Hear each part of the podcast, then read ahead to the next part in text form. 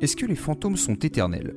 Et si oui, est-ce que leur message reste toujours le même, figé dans le temps, telle la trace enregistrée d'une époque disparue? Dans le premier numéro de Blues from the News, je vous ai expliqué que ce programme reposait sur deux grandes questions. Comment est-ce que des artistes adaptent un fait réel en musique et quel impact ce morceau a pu avoir sur la société à sa sortie et bien plus tard? Il s'avère que le sujet du jour est plus né d'un sentiment actuel qui m'a poussé sur les traces d'une chanson. Un message qui résonne régulièrement dans ma tête en imaginant des rues entièrement vides dans des milliers de villes un peu partout sur Terre. Suivez-moi dans un passé pas si lointain, mais tout en noir et blanc. Bienvenue dans Blues from the News. You may turn your radio on soon in the morning. Sad news every day.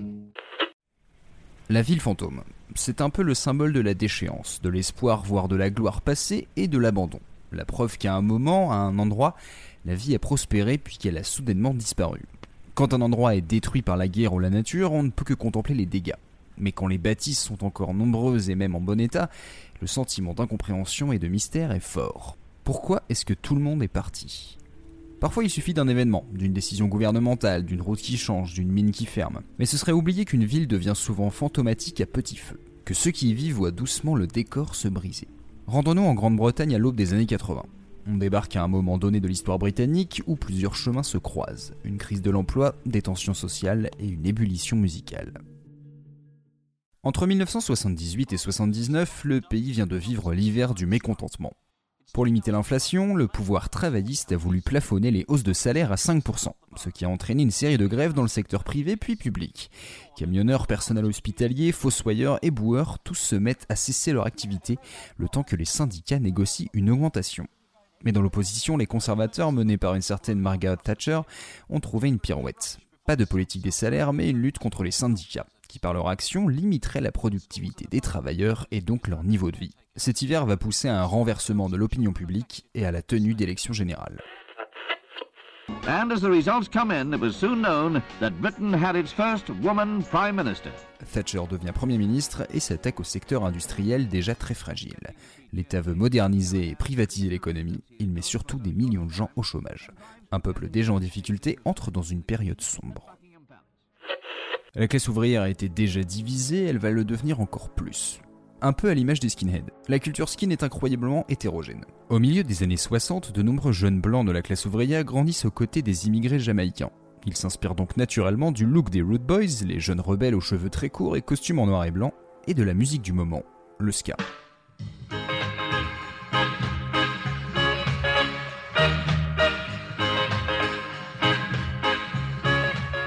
Le look des skinheads va se diffuser en Grande-Bretagne, mais perdre son lien avec la musique jamaïcaine avec l'émergence du reggae à la fin des années 60, une variante plus lente du ska et surtout qui devient beaucoup plus revendicative. Ce n'est qu'avec la crise économique de la décennie suivante que la posture rebelle sans engagement politique va prendre une tournure identitaire. Une tendance nationaliste et fasciste se confirme dans le pays. L'extrême droite incarnée par le National Front blâme la population immigrée. Elle embrigade une partie des skinheads et leur apparence devient le symbole du racisme blanc. Mais la musique a encore son mot à dire. Car de la colère de la jeunesse occidentale, la perte de confiance dans le pouvoir et l'échec du rêve hippie, s'est révélé le punk. Et en l'espace de 4 ans, il a ouvert une brèche dans la musique moderne. Les variantes sont déjà nombreuses, mais ce qu'il reste toujours, c'est la posture anti-système, le fait maison, l'authenticité. Et un peu de guitare qui résonne. Le punk a joué un rôle majeur pour assembler les luttes, affirmer les communautés, condamner les discriminations, les violences policières, notamment grâce au festival Rock Against Racism. Si les fascistes sont contre tous ceux qui veulent être différents, alors on peut réunir pas mal de monde. Organisé pour la première fois à Londres le 30 avril 1978, le festival va créer un sentiment d'appartenance pour tous ceux qui ne savaient pas où se placer dans la société anglaise. Par exemple, tous les jeunes d'origine pakistanaise visés par les attaques racistes.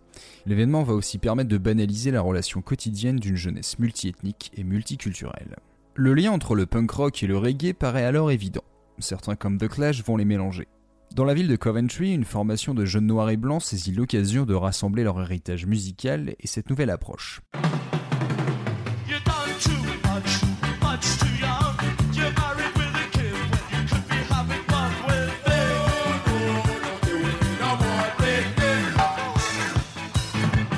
The Specials unissent punk et ska, donnant au style jamaïcain des 60s une approche plus brutale, plus moderne, et en reprenant l'image du Root Boy en costard en noir et blanc deux tons, two tone. Ainsi naît le label Two Tone, créé par le claviériste du groupe, Jerry Dammers, et qui réunira les groupes de ce mouvement qui commence à se faire connaître. The Selector, The Beat ou encore Madness. Fédérateur mais pas hypocrite sur les tensions actuelles, The Specials apporte un son nouveau mais surtout un propos sur ce qui les entoure. En 1980, une tournée à travers le pays leur permet de constater les dégâts. Et les commerces disparaissent, les gens errent dans les rues, des émeutes ont lieu à Bristol et Brixton, même les endroits pour s'évader, les clubs, les salles de concert, les studios ferment les uns après les autres, à l'image du Locarno, un lieu emblématique de Coventry. Et c'est sans compter les skinheads racistes qui s'en prennent régulièrement à leurs concerts, au point qu'ils décident d'arrêter la retournée. The Specials entre en studio en avril 81 avec une image en tête, Ghost Town.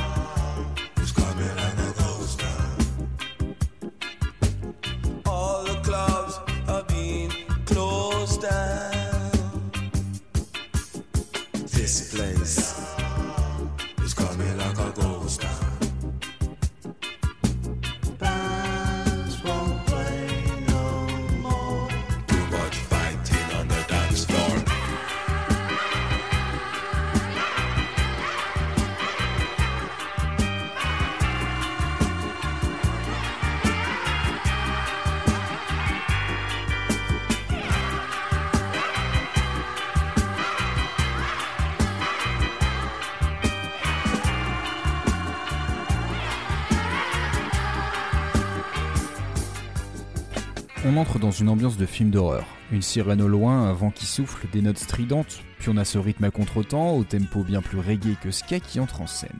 Il est accompagné d'un mouvement en deux temps. Quelques notes d'une gamme algérienne, un effet qui crée du mystère, suivi par des cuivres qui appuient cette tension. Le morceau va donc suivre un modèle classique de deux accords qui s'alternent, mais dans un blues quasi crépusculaire. Cette ville se transforme en ville fantôme. Les clubs ont tous été fermés, les groupes ne jouent plus, trop de bagarres sur le dance floor. Ghost Town est une virée nocturne dans une ville en train de mourir. Pourtant, elle ne manque pas d'entrain. Elle a un côté presque comique, le regard gothique, amusé et un peu fou des survivants qui voient que tout a disparu. On a même droit à un flashback sur les jours heureux, quand on pouvait danser et chanter, un court passage plein de nostalgie, pour mieux retourner à la noirceur actuelle, et un chant qui devient hypnotique. This town is coming like a ghost town, répètent les chœurs alors qu'une deuxième voix s'élève pour prendre le recul de la situation. Pourquoi la jeunesse doit-elle se battre entre elles? Le gouvernement laisse la jeunesse sur le carreau, il n'y a plus de boulot dans ce pays, on ne peut plus continuer, les gens sont en colère.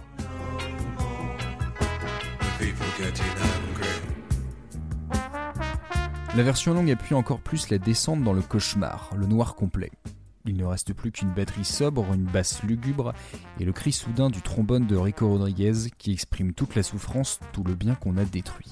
En composant ce morceau inhabituel pour The Specials et clairement en décalage avec le reste du groupe, Jerry Dammers, le claviériste visionnaire, a symbolisé une catastrophe imminente. Ce qui l'a inspiré, c'est le souvenir d'un passage à Glasgow, voir deux vieilles femmes dans la rue qui vendaient des tasses, des soucoupes, des assiettes. Ghost Town, ce n'est pas tellement une chanson sur Thatcher, mais sur des vieilles qui vendent leur vaisselle pour pouvoir manger, des clubs qui ferment et des gens désespérés. En fait, la force de ce propos, c'est le sentiment d'urgence. Coventry, Glasgow, Birmingham ne sont pas encore des villes fantômes, mais on est en bonne voie. Il y a de moins en moins de boulot et la population est clairement en baisse depuis une dizaine d'années, ce qu'on n'a jamais vu depuis la révolution industrielle. Ghost Town sera un succès unanime, critique et commercial à sa sortie. Un numéro 1 purement punk dans son côté nihiliste, un rare cas de commentaire social qui synthétise le zeitgeist, l'esprit d'une période agitée. La semaine où Ghost Town passe en tête des classements, des émeutes se produisent un peu partout en Grande-Bretagne. La jeunesse délaissée par le gouvernement n'allait pas rester silencieuse. C'est la ville industrielle qui s'éteint, tout comme le groupe qui s'en inspire. Il s'agit en effet du dernier morceau enregistré par cette formation de The Specials. Alors oui, aucune des villes n'est vraiment morte, l'économie a bien fini par repartir, le monde s'est adapté, mais pour ceux qui l'ont vécu, j'ai du mal à croire que ça s'oublie. Avec presque 40 ans de recul, c'est assez fou que Ghost Town puisse aussi bien être le reflet de son époque et en même temps réussir à évoquer de façon évidente et intemporelle une ville vidée de ses habitants. L'esthétique du Two-Town peut sembler datée, mais la composition, les arrangements n'ont pas perdu de leur sens. Le contexte de 2020 n'est pas celui de 1981, mais cette chanson ressemble à une mise en garde. Des quartiers vides, des enseignes fermées, ce qu'on observe aujourd'hui ressemble à la conséquence de ce qu'on n'aurait pas encore vécu. Impossible pour moi d'être fataliste ou optimiste, de savoir si nous vivons une catastrophe isolée ou la cassure d'un engrenage dans une machine usée et habituée à tourner à plein régime. Tout ce que je peux dire, c'est que j'ai dans les oreilles un morceau qui me montre un scénario possible, fait de tensions économiques et sociales et des intérêts politiques. Au cas où, les fantômes nous auront prévenus.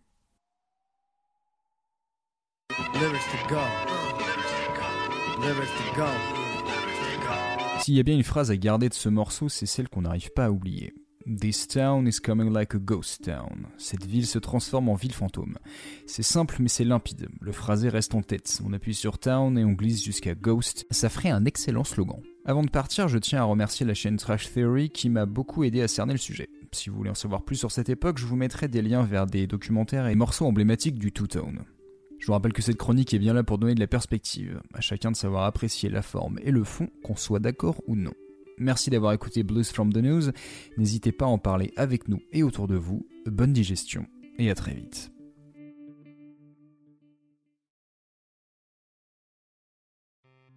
Tartine Ta Culture est membre du label Podcut, une maison qui aime faire du son mais surtout avec passion. Vous aimez goûter un peu de tout? Alors Podcut est fait pour vous.